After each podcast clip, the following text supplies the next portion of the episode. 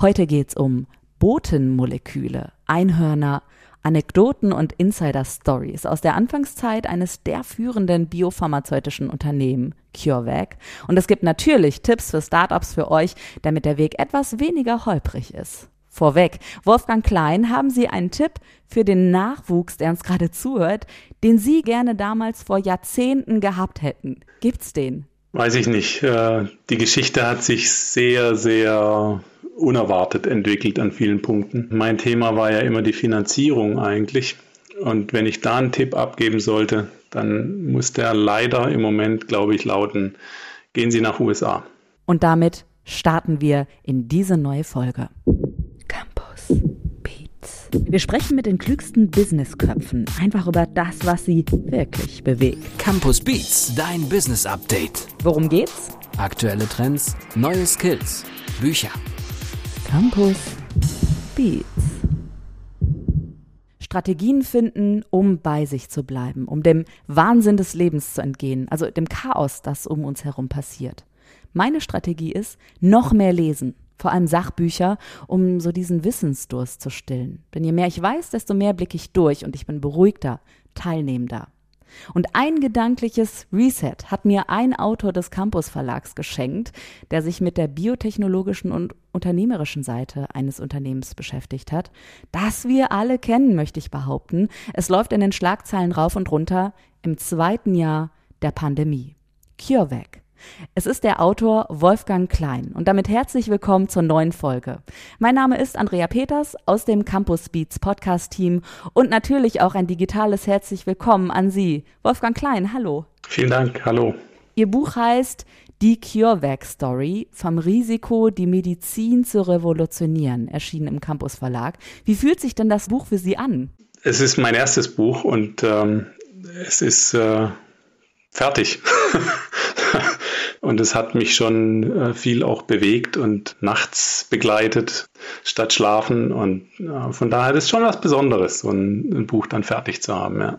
Sind Sie denn auch der Typ, der sich dann nachts die Gedanken macht und grübelt und liegen bleibt und irgendwann wieder einschläft? Oder setzen Sie sich dann an den Schreibtisch und tippen das sich von der Seele? Ähm, meistens komme ich gar nicht ins Bett ähm, und, und bleib sitzen sozusagen, weil ich gerade so gut dran bin. Und dann wird es sehr, sehr spät oder manchmal auch sehr, sehr früh, ähm, bis ich dann aufhöre. Okay, ich möchte euch da draußen erstmal Wolfgang Klein ein bisschen vorstellen. Wolfgang Klein ist, wie ihr gerade gehört habt, Buchautor, vor allem aber promovierter Naturwissenschaftler. Er hat mir gesagt, er hat nie so in der Biotechnik wirklich gearbeitet. Er ist promoviert, gelernt da drin. Er ist aber vor allem Gründer, Unternehmer, Finanzprofi und kennt das Unternehmen CureVac sehr, sehr gut. Er ist sozusagen ein Insider der ersten Stunde und kann eben aus unternehmerischer und medizinischer Sicht beleuchten, wie eine wichtige Erkenntnis die Medizin revolutionieren kann, wie es startet, aber auch welches Risiko mit dabei ist. Wolfgang Klein, vielleicht umreißen Sie selbst mal, wie Sie Ihre Rolle bei CureVac sehen oder gesehen haben. Ich war, das Leben von CureVac ist ja jetzt schon 20 Jahre alt etwa und ich war die erste Hälfte dieser Zeit ähm, mit dabei.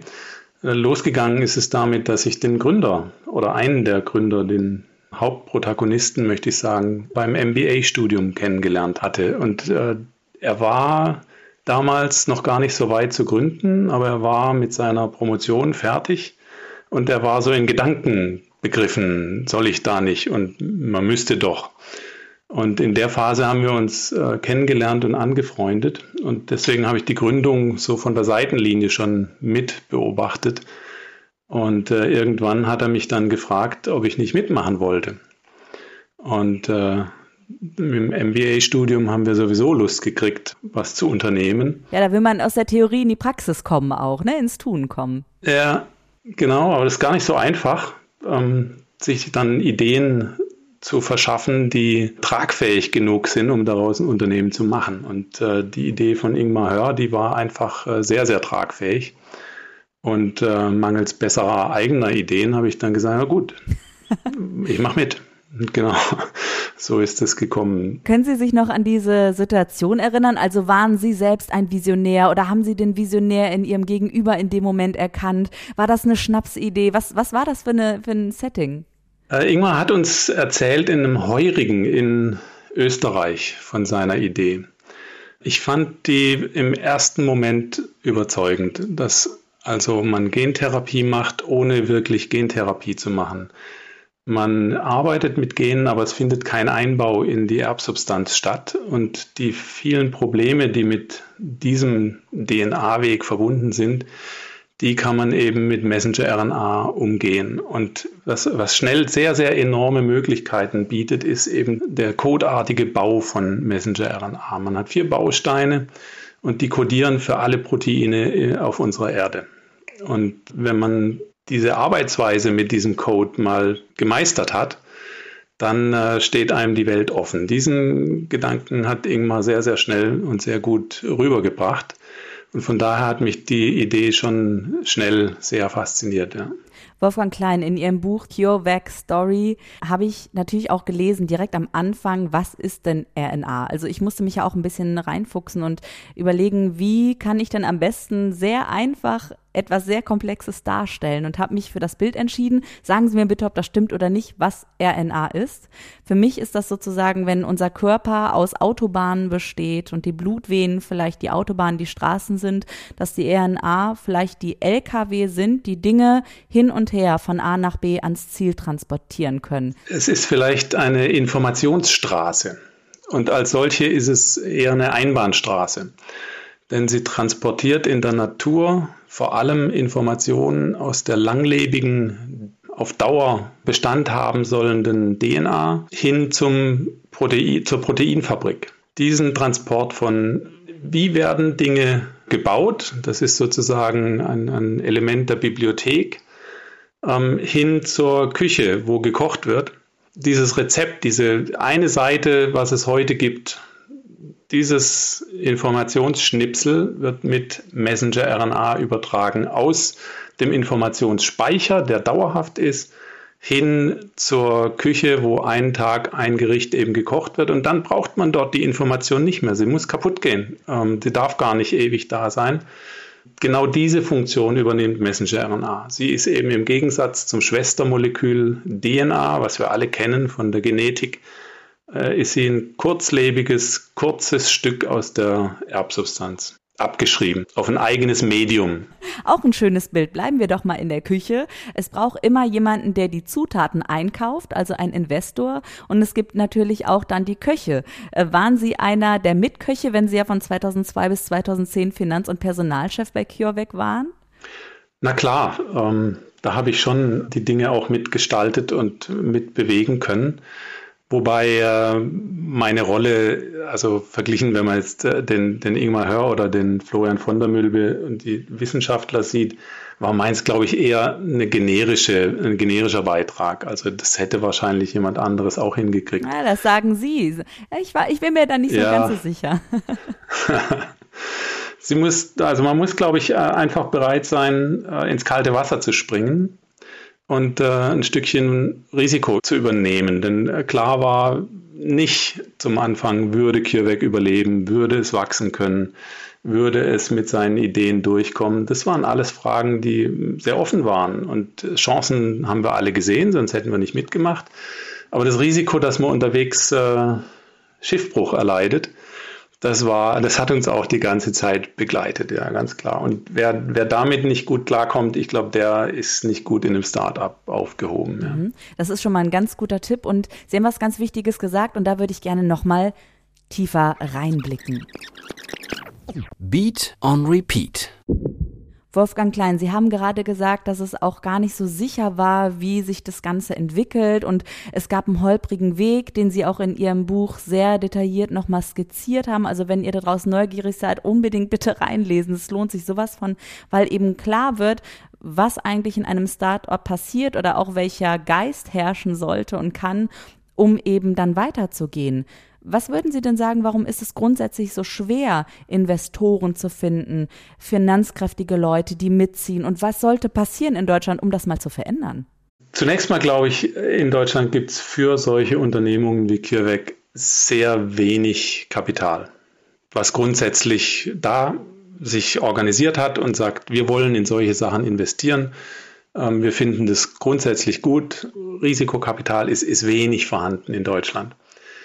Wenn es vorhanden ist, dann ist es doch oft auch so, dass es den langen, langfristigen Weg, den so ein Unternehmen wie CureVac gehen muss. Führen Sie sich vor Augen, CureVac ist im Jahr 2000 gegründet worden und wir haben jetzt das Jahr 2020 und jetzt kommt äh, das erste Produkt mit Messenger-RNA oder Ende des vergangenen Jahres durch Konkurrenzfirmen kam das erste Produkt durch Messenger-RNA auf den Markt. Also 20 Jahre. 20 Jahre. Das, und so lange kriegen sie ihr Geld nicht wieder, wenn sie investieren. Ja? Also die ersten Investoren oder die Gründer haben zum ersten Mal äh, die Aussicht auf ihr Geld gehabt mit dem Börsengang 2020 im August. Wie haben Sie denn da die Menschen, ich möchte nicht sagen gelockt, aber wie konnten Sie denn da überzeugen? Ja, man kann nur überzeugen, wenn man eben äh, die Chancen in ausgewogenem Verhältnis zum Risiko äh, darstellt. Und wo ein riesiges Risiko da ist, da müssen auch riesige Chancen da sein. Und äh, dass wir da nicht falsch gelegen sind, hat sich jetzt bestätigt. Also alle, die am Anfang investiert haben ähm, und insbesondere äh, Dietmar Hopp, der die Hauptfinanzierung über Jahre getragen hat, der kommt jetzt mit CureVac sehr, sehr gut raus. Aber es kann halt auch anders laufen. Ja. Und dieses, dieses Verhältnis, das muss gut dargestellt werden. Man muss zeigen, die Chancen sind klasse. Wenn das gelingt, dann hat man äh, riesige Märkte mit Produkten, die sehr, sehr viele Menschen in einer Art und Weise helfen, wie es momentan noch nicht möglich ist. Und äh, wenn Sie das zeigen können, dann haben Sie auch Chancen, früh in der Phase der Entwicklung Geld zu organisieren. Aber es ist schwer. Ja. Ähm, wie hat sich das denn für Sie angefühlt, als Sie wussten, okay, jetzt ist es ein Einhorn geworden? Also nochmal kurz, Einhörner, das beschreibt eines der wenigen derzeit rund ein Dutzend Unternehmen, die in kurzer Zeit einen Wert von einer Milliarde Euro haben. Ja, so kurz umfasst. Was war das denn für ein Gefühl, als Sie wussten, okay, das wird gerade ein Einhorn? Gab es da wieder schlaflose Nächte oder haben Sie gesagt, so und jetzt schreibe ich das Buch? Nee, das war ähm, ja, nicht, also es war Freude natürlich, die Nachricht zu bekommen. Das war 2015, als ähm, die Bill and Melinda Gates Foundation in CureVac investiert hat.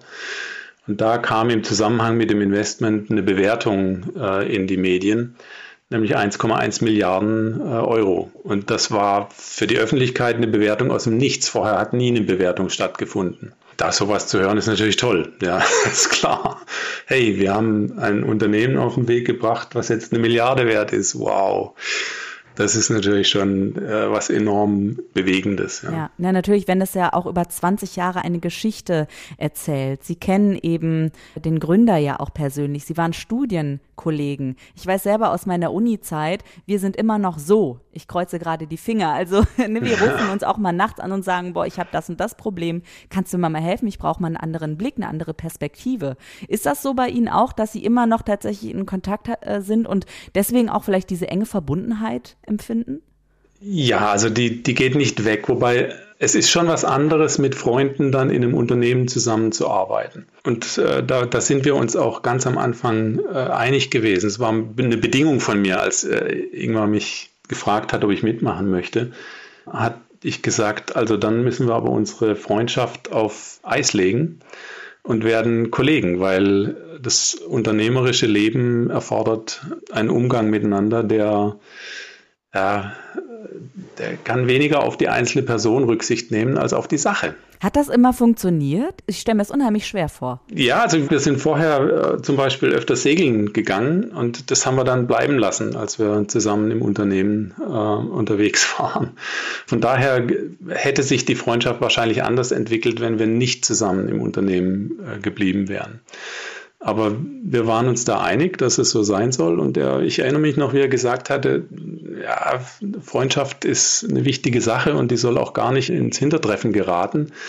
Aber dieses Unternehmen, diese Chance, Messenger-RNA als therapeutische Option zu entwickeln, das ist was viel Größeres als unsere Freundschaft. Ja. Und deswegen muss die jetzt, also macht es nichts, dass die jetzt mal eine Zeit lang im Hintertreffen ist. Ja, ein schönes Bild auch mit dem Segeln. Da äh, rennen sie bei mir offene Türen ein. Ich bin selber Seglerin auch. Und, ähm, ah, schön, okay. Wir haben uns übrigens gestern ersten, unser erstes eigenes Schiff gekauft. Ah, nein. Ähm, ein großer Moment, ein großer Moment der Freude, das aber natürlich nicht zu vergleichen mit ihrem Moment 2015, den sie hatten, oder auch vielleicht mit dem Moment, den sie ja haben, wenn sie ihr Buch in den Händen halten. Und damit dieses Buch überhaupt in unser aller Händen liegen kann, gibt es den Campus Verlag und insbesondere Waltraud Berz und Herr Klein. Ich habe da mal was vorbereitet. Offbeat. Die CureVac Story war für mich eines dieser Projekte, bei denen ich sofort zum Telefonhörer greife. Das war im Juni letzten Jahres, als wir alle bereits zu Virusexperten geworden waren und das Rennen um den Impfstoff Fahrt aufnahm.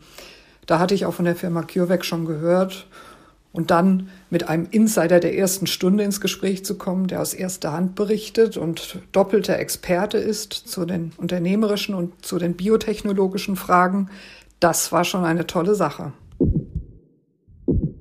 Herr Klein, Sie hören, Sie haben einen großen Eindruck hinterlassen. Ja, freut mich. Sie, ja. sagen, Sie sagen, es äh, ist Ihr erstes Buch. Wie war denn dieser Entstehungsprozess? War es doch ganz anders, als Sie sich das vorgestellt haben?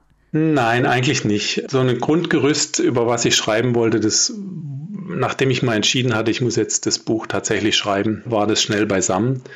Und dann war es mehr so ein Auffüllen der, der Schubladen mit, mit Inhalten. Aber es war letztes Jahr einfach halt auch ein spannendes Jahr, ja. Also während dem Schreiben hat sich die Geschichte eigentlich noch weiterentwickelt ähm, mit dem Börsengang von CureVac, mit der Impfstoffentwicklung durch CureVac und mit den Impfstoffentwicklungen der anderen mRNA-Konkurrenten, aber auch mit den Impfstoffentwicklungen äh, mit anderen Technologien. Und das zu verfolgen, auf dem Stand zu bleiben, war schon auch herausfordernd und äh, sehr spannend, ja. Und ich möchte natürlich zum Abschluss noch mal eine Frage an Sie richten, die vielen Zuhörerinnen sicher auf der Zunge liegt. Welchen Tipp würden Sie denn weitergeben an Startups? Ich hatte Sie eingangs schon mal gefragt, jetzt hatten Sie noch mal ein paar Minuten Zeit, vielleicht das äh, sacken zu lassen. Gibt es etwas, was Sie gerne schon vorher gewusst hätten oder wo Sie sagen, okay, jetzt auch mit Blick auf die Pandemie, auf das Jahr 2021, das kommende Jahr 2022, was braucht es da, um vielleicht neue Einhörner zu erschaffen? Braucht es Mut, Zeit, Geduld, Glaube? Davon braucht es von allem eine gute Portion, aber vielleicht ist das Wichtigste tatsächlich die. Man weiß nicht, wie es werden wird. Man, man sieht nicht, wohin der Weg führt, aber er führt irgendwo hin.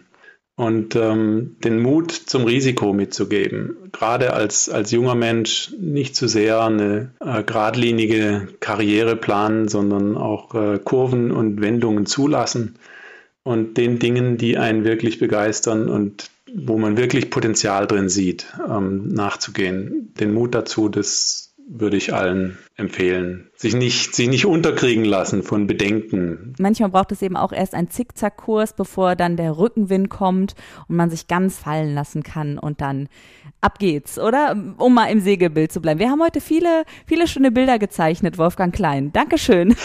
Oder nach, nach schlechtem Wetter wird auch wieder guter äh, Windstärke 3 aus der richtigen Richtung kommt dann auch wieder. Herzlichen Dank für dieses Gespräch hier bei Campus Beats.